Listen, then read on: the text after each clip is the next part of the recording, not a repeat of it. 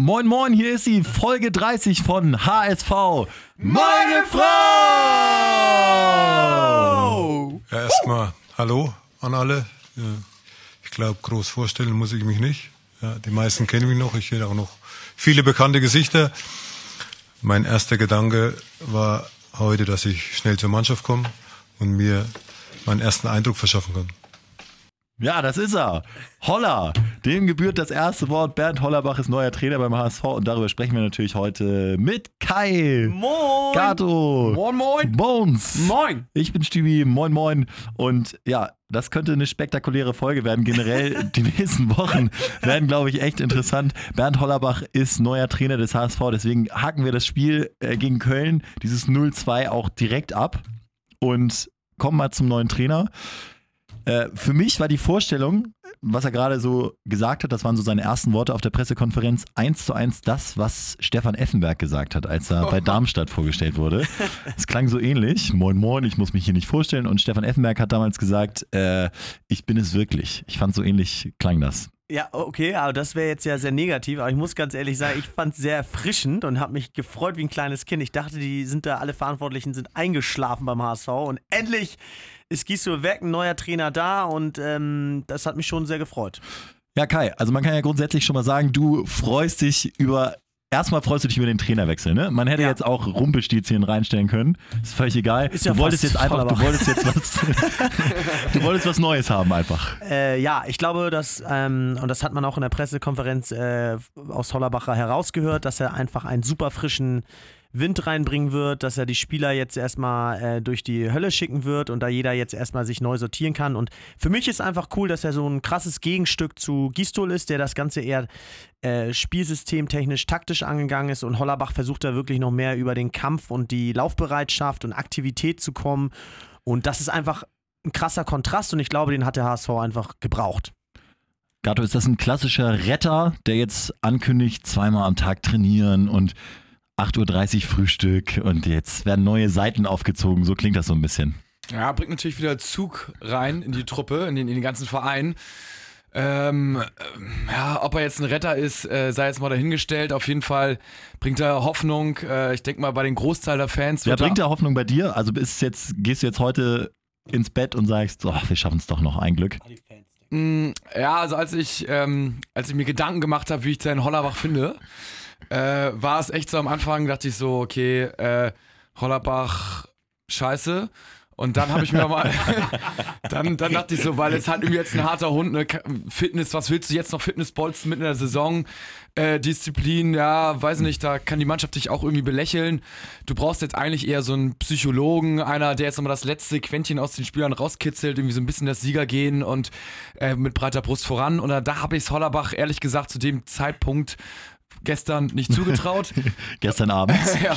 Und als ich jetzt eben mir die PK angeguckt habe, also die Pressekonferenz und äh, als ich auch ein bisschen im Internet gestöbert habe, wie er bei Würzburg denn war, da ist er auch von der vierten Liga in die zweite Liga aufgestiegen und äh, Genau, also seine, sein Trainerrenommee ist eigentlich echt beachtlich. Mit Würzburg, du hast es gesagt, von der vierten in die zweite durchmarschiert, dann eine überragende Hinrunde gespielt und dann äh, kein Sieg mehr in der Rückrunde abgestiegen. Dazu natürlich unter Magath noch als Co-Trainer deutscher Meister geworden. Also äh, hat bei, bei Lucien Favre in Nizza hospitiert. Also hat schon Gas gegeben, der Kollege. Ich glaube auch, er weiß, er weiß, wie es funktioniert, er weiß, wie es gehen kann. Ähm, er wird sicherlich äh, stark auf diese Teamkomponente gehen, dass wir halt wieder eine Mannschaft werden, dass wir mit erhobenem Hauptes vom Platz gehen, alles gegeben haben und das ist im Abstiegskampf schon relativ viel wert, muss man sagen. Und Aber war es denn, weil ich fand, wir waren doch, also es war doch eine Mannschaft, der Teamgeist war doch super. Also das haben wir von Diekmeyer gehört. Ich fand, das hat man auch auf dem Platz gesehen, immer der Kreis und haben sich gegenseitig angefeuert. Es hat einfach ja nicht spielerisch nicht ge- gereicht. Und ist das dann, Ja, ihr merkt schon, ich bin leicht skeptisch, Nee, aber ist das dann trotzdem der richtige? Weil Teamgeist ist doch da.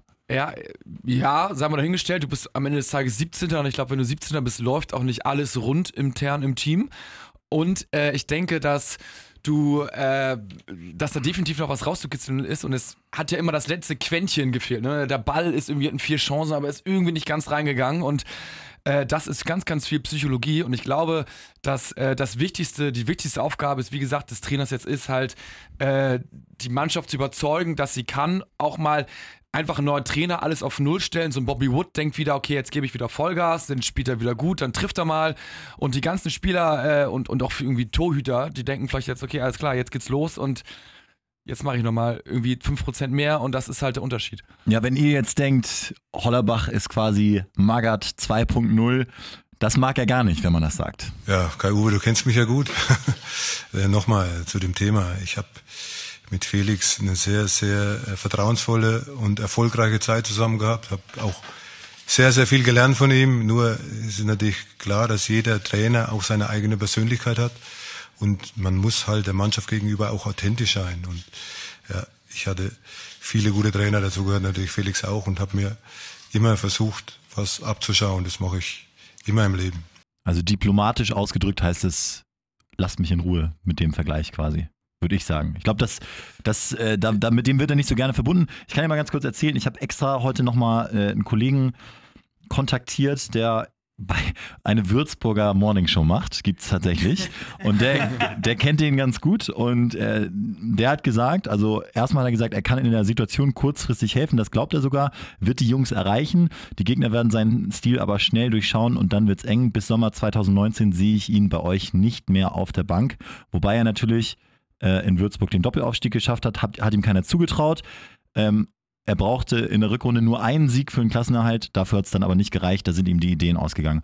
Und er sagt halt, bei Magath-Vergleichen reagiert er äh, relativ dünnhäutig und er hat heute auch die PK gesehen, also der Kollege, der mir das erzählt hat, und der meinte, so Sätze wie, wir wollen agieren und nicht reagieren, wir wollen mutig sein, ich re reagiere darauf, was mir die Mannschaft im Training anbietet, meint er, das gibt es jetzt jede Woche. Das kann auch aus den Würzburg-PKs rausziehen. Also der äh, ist halt so ein Phrasendrescher und man, ich glaube, man weiß genau, was man jetzt bekommt.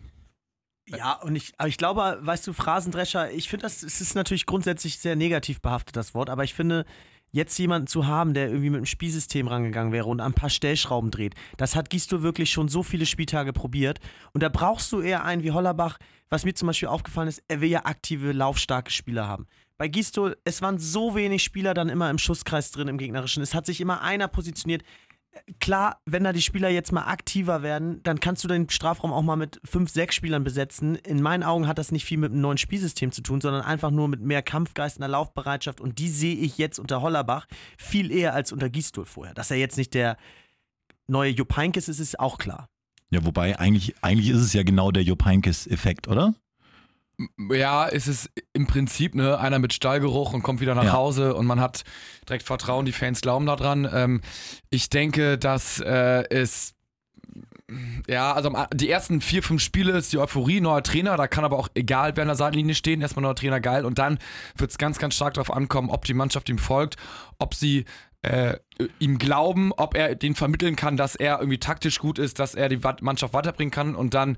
Aber das klappt nur, das klappt nur, wenn er aus den ersten zwei, drei Spielen auch einen Sieg holt, ne? Und jetzt startest du in Leipzig sehr undankbar.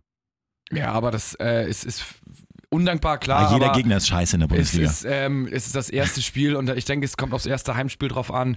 Da wird er gut empfangen werden und äh, da werden wir Gas geben und da müssen dann halt auch irgendwie mal Punkte her. Wurde auch von den Fans heute schon gut empfangen. Äh, das Training wurde so ein bisschen dokumentiert in der Zeitung schon und da hat ein Fan gerufen, Holler, lass sie laufen.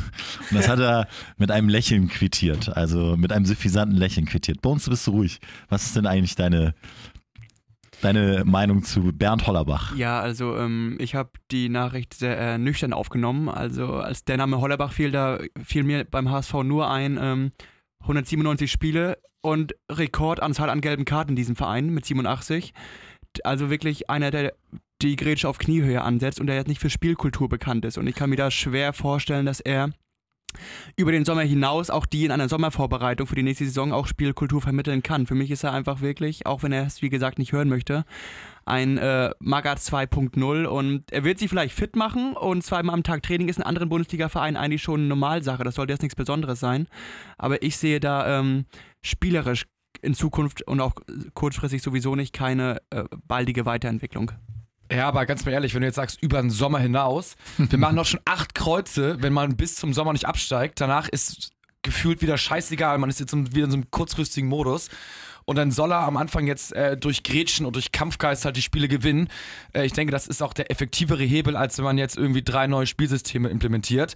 Äh, dann lieber halt irgendwie jetzt durch Kampfgeist irgendwie breites Kreuz und auf die Fresse und los geht's. Ja, also ich glaube, da sind wir uns einig, das ist jetzt die kurzfristige Lösung, aber das ist ja, das kann man ja keinem vorwerfen, dass jetzt kein Systemtrainer kommt. Genau das hat Bruchhagen ja auch gesagt, dass er das sucht, ne? dass er einen Impuls geben will und der Impuls mit Hollerbach ist wahrscheinlich der stärkste Impuls, den du kriegen kannst. Ja, ich glaube auch, dass ein Hollerbach jetzt in der Rückrunde super viel dazulernen wird. Also er hatte ja auch noch keine Erstliga-Erfahrung als hauptverantwortlicher Trainer. Und ähm, ich glaube, dass der HSV sich da à la Dadai oder äh, Nico Kovac bei Frankfurt jemanden mit Stallgeruch holen wollte und den dann ähm, auch vielleicht gemeinsam, dass man sich gemeinsam aufbaut. Also ich finde das schon nicht schlecht, ähm, da so jemanden jetzt zu holen. Die Frage ist doch, ähm, wenn wir jetzt mal das Leipzig-Spiel außen vor lassen, danach kommt Hannover nach Hause, nach Hamburg, ähm, erstes Heimspiel für Hollerbach und nehmen wir an, der Fall kommt, äh, der hat jetzt wirklich zwei Wochen geschuftet und die haben auch wirklich hart geackert und dann kriegen sie trotzdem wieder so 0-1 zu Hause. Dann steht doch auch so ein Hollerbach ähm, nach zwei Wochen schon wieder an, die Wand, an der Wand und denkt sich, wow, und alle denken schon wieder, okay, der hat sie jetzt schon laufen lassen und das, selbst das klappt jetzt auch nicht mehr. Hat einen Vertrag für die zweite Liga. Ja, bei uns aber ganz ehrlich, dann geh doch direkt in die zweite Liga runter. Was sind das für Kommentare? Du musst mal irgendwie dran glauben und da kannst du dann wieder nach zwei Spieltagen ist wieder alles scheiße. Also ja, ich, äh, ich möchte auch dran glauben, aber ich sehe es nicht, dass es mit Hollerbach klappt. Ja, mit, mit wem denn? Mit wer wer wäre deine Alternative gewesen? Das ist das Problem, ich äh, sehe da keine und ich sehe auch keinen, der es zum HSV kommen möchte. Also ich, ich, hätte nichts anbieten können, aber für mich ist es leider auch nicht Hollerbach. Also hättest du jetzt in 10 von 10 Fällen gemeckert, wenn jetzt irgendein Trainer ja, aber da muss ich Bones jetzt auch mal einen Schutz nehmen. Dafür ist ja auch Jens Todd da, auch wenn er heute so aussah auf der Pressekonferenz, als wüsste er gar nicht, wer der Co-Trainer zum Beispiel ist von Bernd Hollerbach. Spektakulär. Also er hat mit dem, er hat mit Hollerbach gestern das erste Mal telefoniert, nee, Samstag das erste Mal telefoniert. Bruchhagen hatte schon länger Kontakt, also da war er nicht involviert. Den Co-Trainer kennt er nicht mal. Also Jens Todd steht da als der da, ja, also der eigentlich nichts mehr zu tun hat und nichts mehr zu sagen Jens hat. Hopp, äh, Jens, Jens, Jens Hopp, sag ich schon. Jens Todd macht das äh, hauptberuflich und der ist dann natürlich in der Pflicht, eine Lösung zu präsentieren, die auch bei uns überzeugt, theoretisch. Ne? Also aber, jetzt nicht die sein, Aber die man muss, ich finde, wir machen es uns jetzt auch viel zu einfach zu sagen, dass Hollerbach quasi ähm, nur laufen lassen kann. Denn eins ist klar, der Hauptcoach, der muss jetzt auch nicht auf allen Ebenen mit der Mannschaft agieren.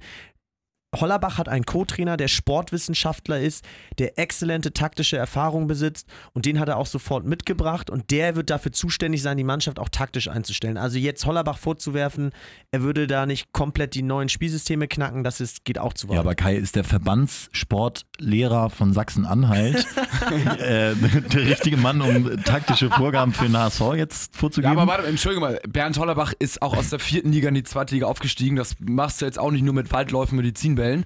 Und finde ich sehr smarter Move, haben sie doch den Jugendtrainer vom HSV als quasi zweiten Co-Trainer noch äh, eingestellt. Das heißt, der kennt den HSV, der kennt den Unterbau, der kennt das ganze System und der soll wohl, also laut eigener Aussage vom HSV natürlich, äh, sehr, sehr gut sein, sehr taktisch versiert sein und da auch so ein bisschen die Komponente mit reinbringen, sodass die dort äh, auch irgendwie so ein bisschen Kontrolle drin haben in dem Geschichte. Das finde ich, ich muss sagen, als Dreigespann, wenn ich mir so vorstelle, Hollerbach ist so ein bisschen der emotionale Leader, geht so ein bisschen auf die Fans und nach außen hin und dann hast du zwei im Hintergrund, mal wegen der Sachsen-Anhalt-Typ, weiß nicht, was er kann, aber dann der HSV-Typ, der halt hat einen Doktortitel, hat einen Doktortitel. Ja, der halt irgendwie dann ganz gut ist. Äh, der, also das ist schon gar nicht so verkehrt, finde ich. Ja, wenn Gato mir das jetzt so präsentiert, dann äh, lasse ich mich davon auch gerne überzeugen und lasse mich auch gerne überraschen. Und vielleicht klappt es ja tatsächlich. Trotzdem, jetzt ganz kurz, wie sind wir denn überhaupt an diesen Punkt gekommen, dass wir jetzt Bernd Hollerbach als neuen Trainer präsentieren? Wer hat in den letzten Wochen besonders viel Scheiße gebaut? Ähm, ich finde, dass man den Coach Gistol jetzt nach zwei Spielen in der Rückrunde entlässt, ist eigentlich ein krasser Managementfehler, denn wenn du äh, in die Rückrunde gehst, dann musst du entweder sagen, okay, ich bin überzeugt vom Coach, dann musst du ihn direkt entlassen, oder du sagst, okay, ich gehe mit ihm durch dick und dünn und nicht nur öffentlich, sondern auch intern. Und dann kann er auch die ersten beiden Spiele verlieren und dann halt irgendwie, keine Ahnung, äh, fünf Spiele oder sechs, sieben Spiele in Folge füllen, bevor du ihn feuerst, weil nach nur zwei Spielen rauswerfen und sie haben jetzt nicht 0-5, 0-6 bekommen, sondern mhm. eigentlich ganz gut mitgehalten und ganz gut mitgespielt, natürlich mit Abstrichen so, ne? Aber er äh, war jetzt nicht völlig grausam äh, ihn dann zu entlassen, äh, das ist schon, äh, das, dieses Szenario muss man sich vorher fragen. Und wenn man dann sagt, im Winter, Weihnachten sagt, okay, wenn er zwei Spiele verliert, dann fliegt er, äh, den Plan müssen sie in der Tasche gehabt haben, dann hat man schon so viel Glauben an ihn, dass man ihn auch direkt feuern können, hätte können und dann Hollerbach hätte schon zack, aus den ersten zwei Spielen vielleicht schon vier Punkte geholt. Es, äh, es ist ein bisschen so, als hätten sie den Podcast gehört. Ne? Ich weiß noch, dass Kai äh, angekündigt hat, wenn du nicht aus Köln und Augsburg, glaube, wir haben gesagt, drei Punkte ne, holst, dann ist Gistol weg und genauso ist es letztlich auch gekommen. Aber es ist ja schlimm, wenn das von außen so durchschaubar ist, was der, der Verein und, und die Vorstandsebene, die ja wirklich auch gutes Geld verdienen, planen, wenn das so einfach ist. wir können es nicht sehen. Kai zuckt einfach nur mit den Schultern. Aber gut, dann stellen wir das einfach so fest. Äh, Bruchhagen hat ja auch, das ehrt ihn ja auch eingestanden, dass offensichtlich auch Fehler gemacht wurden dann auf der Ebene. Und ja, jetzt muss man ja gucken, dass man irgendwie auch alle Leute wieder an Bord kriegt. Ich glaube, heute haben 250 Fans beim ersten Training des neuen Coaches zugeguckt. Man muss auch fairerweise sagen, wenn so auf Schalke ein Tedesco anfängt, sind 5000 da. Ähm, als Van der Vaart da war, auch mehrere tausend. 250 beim ersten Training ist auch mau und ich Ja, finde, das spricht so ein bisschen dafür, so, ja, ich Wir sind auch weiß. 17. und da geht jetzt nicht jeder so gerne zum Training, als wenn wir jetzt irgendwie, keine Ahnung, Dritter sehr wären oder sowas. Ja, gut, aber es ist ja trotzdem eigentlich so ein Aufbruchssignal, was keiner annimmt. Alle sagen so, ja, mein Gott, dann soll er jetzt mal probieren. Also ich glaube, die sind in der Bringe schuld. Ja, total. Aber ich denke auch, dass es halt insgesamt momentan die Stimmung äh, in der Stadt und wir waren ja auch äh, im Stadion, war schon so, äh, so wie du auch gesagt hattest vom Spiel, so, naja, gut, okay, dann, dann steigen wir halt eben ab, so ungefähr. Ja, Und- also ich habe gesagt, dass das die Stimmung ist. Ich ja, habe ja, nicht genau, gesagt, ja, ich weiß. Aber ist ja richtig, war ja wirklich so. Ich war ja auch da und es war wirklich Und eine es- ganz ja. Passive Stimmung und äh, als hätte man sich schon ergeben. In meinen Augen hatte man das Köln-Spiel schon vorm Spiel gefühlt verloren. Ähm, aber ich glaube, dass auch deswegen Hollerbach jetzt ja so eine Aufbruchstimmung reinbringen wird. Allein schon diese Aussage, er hat gleich Kühne angesprochen, das Transferfenster ist noch nicht geschlossen. Ich glaube, er will da nochmal aktiv werden. Er würde sich da über finanzielle Unterstützung freuen und ich glaube, das kann auch nicht schaden. Ne? Wallacey kannst du jetzt vielleicht mal nochmal eine neue Chance geben. Mit einem neuen Coach fällt das sicherlich leichter. Ähm, insofern hat auch Todd da. zugesagt, dass Wallacey trotzdem gehen will, ne? Aber Ja, genau, aber ein neuer Coach kann ihn vielleicht, also mit Gisto war das Verhältnis ja anscheinend auch nicht so Bombe. Ähm, und ich glaube, dass äh, auch da, auf der Ebene, wird Hollerbach auch nochmal frischen Wind reinbringen können. dann hat der Kaiser jetzt ja auch neu zur Verfügung, der jetzt gleich gegen seinen Ex-Club vielleicht ran darf im Mittelfeld. Muss man mal schauen. Ich muss übrigens noch beichten, dass Gato und ich in der 80. gegangen sind, auch gegen äh, Köln, ne? Ist auch schlimm, aber Ja, ich bin in der 85. gegangen und wen habe ich getroffen? Bruchhagen. Also Bruchhagen hat sich da natürlich auch schon verpisst. hat Er auch schon Abflug gemacht. Nein, war natürlich stark angeschlagen, hat sich hinten dann in, diesen, in diese Abteilung da, äh, ja, ver verpisst, aber gut, hat sich die 90 Minuten auch nicht gegeben. Ähm, ja, naja, schwere Zeiten für ihn auch. Ja, dann lass uns doch mal einen Step äh, nach vorne schauen. Was oder wer sind so Spieler, wo ihr sagt, die könnten jetzt unter Hollerbach nochmal ein neues Gesicht zeigen? Fällt euch jemand spontan ein? ja, nicht so, so, so klassische Läufer und Kämpfer. Also natürlich so, Holpi ist halt ein Läufer auch relativ emotional und hat gegen Köln, muss ich sagen, ganz gut gespielt. Also seine Sache auf jeden Fall gut gemacht, besser als ich das erwartet hätte. Also hat er echt, echt gut gespielt, einige gute Pässe auch gespielt, also nicht nur so Querdinger, sondern Mhm. ganz gut. Äh, Wallacey wäre nicht ein Klassiker auch für ihn, äh, körperlich auch sehr robust und gut. Und dann, ich, eigentlich muss ein Bobby Wood muss jetzt zeigen, was er, was Ja. er drauf hat. Der spielt eigentlich am deutlichsten unter seinen Möglichkeiten. Und, Und wir äh, brauchen ihn am dringendsten ja, von genau. allen, ne? Also der, ja, der, der muss kommen. Wir sind ein Punkt hinter Bremen. Also Mission Impossible ist es jetzt nicht nochmal in die Relegation zu kommen. Und in der Relegation sehen wir immer geil aus. Also ich sag drei Punkte gegen Leipzig, denn ähm, Leipzig hat verloren, Leipzig ist nicht gut drauf. Und der wir haben HSV letztes Jahr auch neuer 3-0 Impuls. da gewonnen, ne? Richtig, also das liegt uns. Kaiser kann gleich seine alten Kollegen direkt nach Hause schicken. Ich habe ähm, ich habe übrigens Werder geguckt gegen Bayern, war erstmal schockiert, Werder führt und dann auf einmal 2-2 und es wirkte so, als würde Bayern mal so ein Spiel wegschenken und war schon äh, völlig schockiert. Dann zum Glück 4-2 und dann in den Interviews, und das spricht für mich dafür, dass Werder noch richtig geil reinrutscht, haben sie alle gesagt, ja, wenn wir so spielen, haben wir mit dem Abstieg nichts zu tun. Und da habe ich gedacht, danke, redet euch das mal ein. wenn man 16 Punkte hat äh, am, am äh, zweiten Spieltag der Rückrunde und sagt, man hat mit dem Abstieg nichts zu tun, ist vier Punkte weg vom 15. Platz, das ist perfekt für uns. Ja, es ist ja auch unser Vorteil, ne? Wir kennen die Situation nur zu gut. Ja. Wir wissen halt jetzt schon, ab noch 15 Spieltage vor Schluss, dass es halt jetzt zählt und die daddeln sich dann hin und dann sind die schön erst vier, vier, äh, vier Spieltage vor Schluss, gestehen sie sich das ein, dass sie dann unten stehen und äh, das wäre so geil. Ich, hab, ich muss sagen, ich habe so gekotzt, als 1-0 für Bremen. Da bin ich fast mit der Fresse, offenen Fresse gegen die Wand gelaufen. Ich hatte so einen riesen Hals, aber zum Glück war auf die Beine doch Verlass. Es nicht Also wir müssen viel über Emotionen und Hass jetzt kommen, glaube ich. Ja, ich habe auch einen geilen Vergleich. Angela Merkel war damals auch nicht die schönste. Und der hat mal eine Chance gegeben und so kann man Spörl, den man jetzt vielleicht auch nicht ganz favorisiert, auch mal eine Chance geben. Spörl Hollerbach. Also, Spörl Hollerbach, ja. Ja, aber ich muss sagen, so ein bisschen, also was wichtig ist, Lumpi, was wichtig ist, ist halt äh, Euphorie. Ja. Und ähm, Hollerbach, okay, ich meine, Bruchhagen ist sowieso bekannt, eher nicht so die Euphorie zu verbreiten, sondern eher irgendwie so gedämpftere Stimmung und ruhige Stimmung zu verbreiten. Umso enttäuschter, muss ich sagen, haben wir eben schon angesprochen, muss ich nur sagen, bin ich von Jens Todd, der da sitzt, als würde die Welt untergehen und er nervt einfach nur. Er kann doch mal irgendwie sagen, so, okay, geil, jetzt geht's los und irgendwie das Schönreden, aber dann so ganz total sachlich und nüchtern. Jeder, der die PK geguckt hat, denkt doch so, ja gut, äh, toll, also jetzt so viel Hoffnung habe ich jetzt auch irgendwie nicht, sondern das ist so unsympathisch einfach.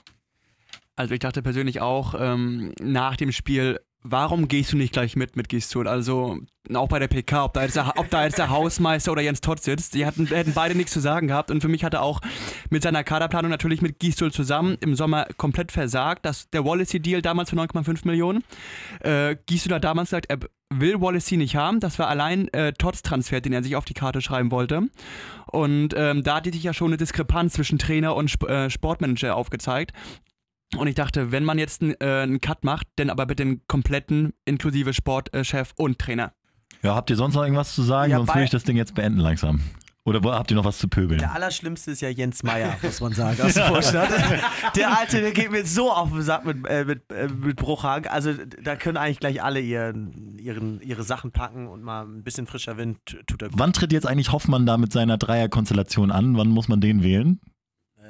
Ja, der tritt ja für den EV an, deswegen, ich weiß nicht, wann man ihn wählen muss, aber zumindest ist es schon mal wieder ein erster Step rein. Ich habe nur einen Abendblattartikel gelesen, wo äh, die drei, ähm, Hoffmann, Moritz Schäfer heißt der andere und dann noch einer äh, Werbung gemacht haben, so wählt uns. Ich habe das Gefühl, dass die 100% kriegen werden wahrscheinlich. Ne? In der Situation natürlich perfekt.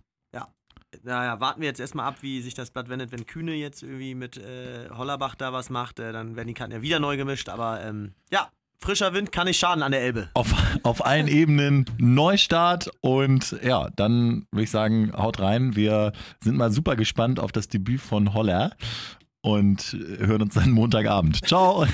Ciao.